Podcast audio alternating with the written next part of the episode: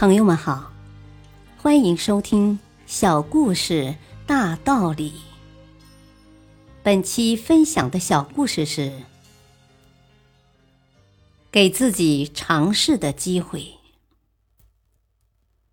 三年前，小江是一位即将走出学校大门、走入社会的大四学生。三年后，他成了出版界一位有名的年轻编辑。一位老总的精彩演讲改变了他的生活。暑假前夕，有家美国机构的中国区总裁到他所在的大学做演讲。这位老总的演讲才能非常出色。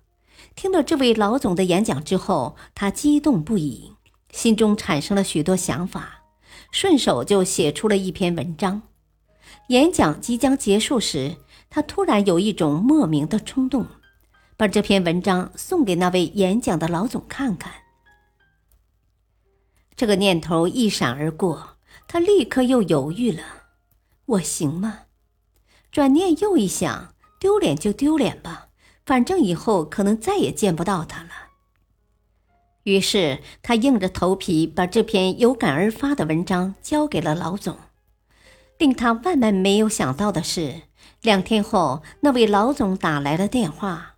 告诉他文章写得很好，希望他继续努力，以后写出更多更好的文章。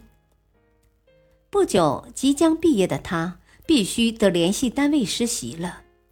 他又有了一个想法，去北京实习，希望将来可以留在那里发展。可他在北京既没有亲戚，也没有朋友，那位老总是他唯一认识的北京熟人。于是他想，要不要再找找他？随后畏惧的念头再次涌上他的心头。毕竟跟人家只有一面之缘，那位老总会帮自己吗？实在没有别的办法了，抱着试试的态度，他再次硬着头皮向那位老总表达了心中的愿望，希望他能帮他联系一个新闻出版单位实习。再次让他意想不到的是，那位老总很快帮他联系到了一家著名的报社。不到两个月的实习很快结束了，凭借自己的刻苦努力和出色文笔，他发表了好几篇有分量的文章。实习单位对他的实习工作给予了充分的肯定。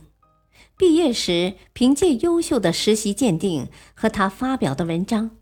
他被北京一家出版社录用了。